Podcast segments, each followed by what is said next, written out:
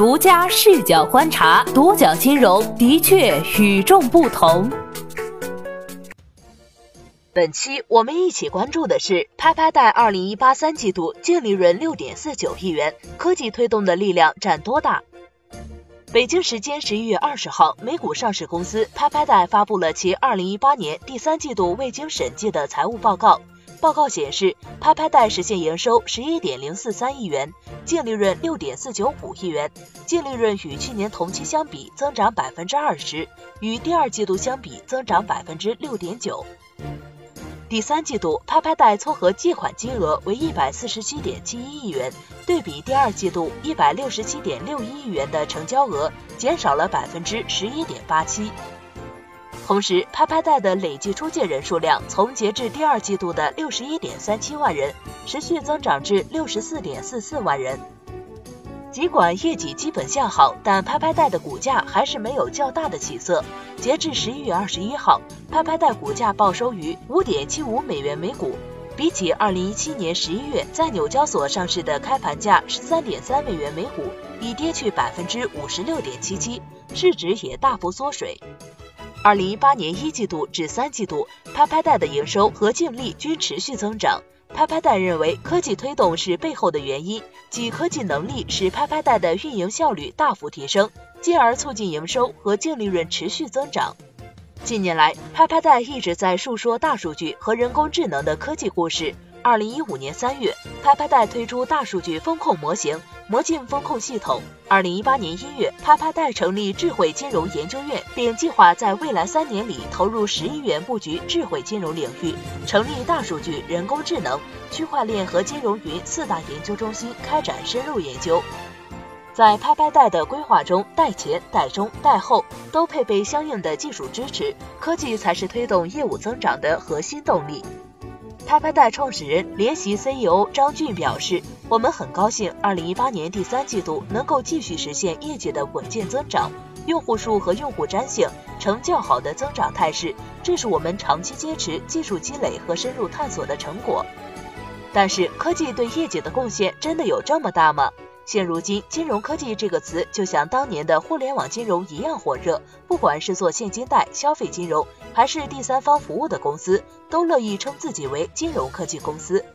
似乎只要沾上了金融科技这四个字，融资和估值就能更上一个台阶。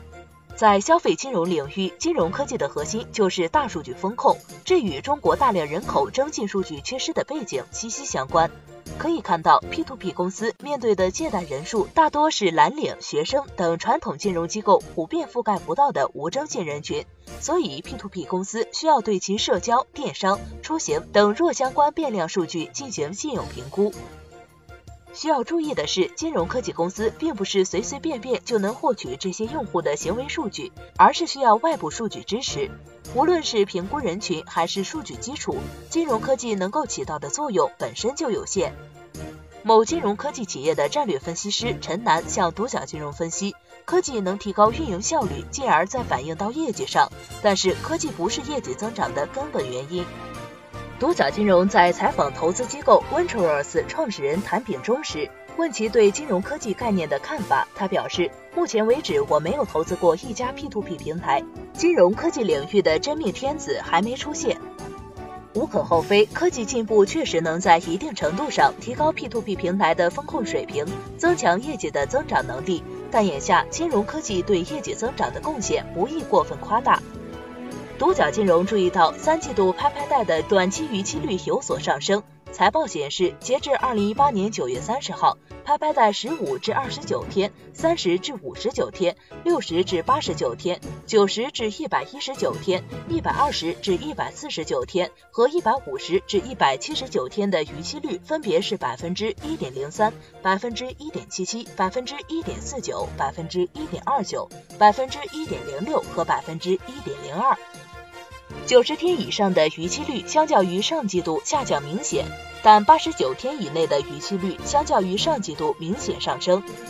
拍拍贷方面向独角金融解释，八十九天以内的三个借款阶段正好是行业七八月份雷潮，所以逾期率比较明显。显然，金融科技在行业大环境改变的情况下，其功能也会失灵。换个角度，拍拍贷业绩的增长，或许也与其采取的一系列补救措施有关。二零一七年底，现金贷、P2P 整改等政策相继出台，有关利率、线下门店、资金池等风险因素均要进行整改，整个网贷行业风险加剧，快速出清。随即，拍拍贷在二零一七年十二月公布第三季度财报时披露，公司已于十二月初停止在所有平台上收取前期交易费用，将其更改为每月收取的方式。从二零一七年十二月十三号开始，全线下调其借贷产品的综合息费至百分之三十六以下。二零一八年第二季度，据财报披露，拍拍贷向借款人收取的平均交易费率为百分之六点三一，相较于二零一八年第一季度的百分之六点三二，降低零点零一个百分点，较二零一七年第二季度的百分之六点八三降低零点五二个百分点。降息费决策刚出来之时，许多业内人士还在担忧拍拍贷现金贷业务的利润会因此降低，盈利能力恐怕不能持续。但从二零一八年前三季度的运营情况来看，拍拍贷的利润不降反升，合规整改取得了初步成效。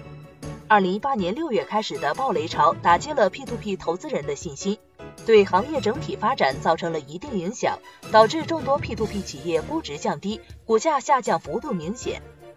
为了提振用户和行业信心，拍拍贷又想出了股票回购计划和增加注册资本金的方法。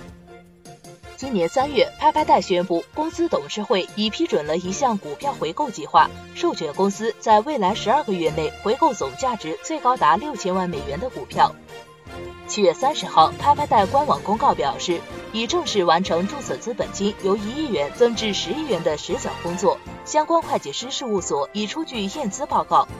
八月，拍拍贷又宣布，公司董事会已经批准扩大现有的股票回购计划，使回购金额从六千万美元增加到一点二亿美元。拍拍贷公司现在被授权在二零一八年八月二十一号开始的十二个月内，以 ADSs 的形式回购其自己的 A 类普通股，回购股票总价值高达八千零六十三万美元。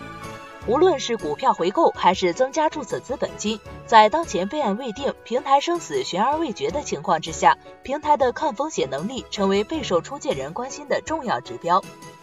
可以预见，随着合规进程的深入，行业逐渐回暖，P2P 企业也将逐渐回到正轨。在未来的优态劣势中，能够获得投资人信任的，也必是那些实力过硬的平台。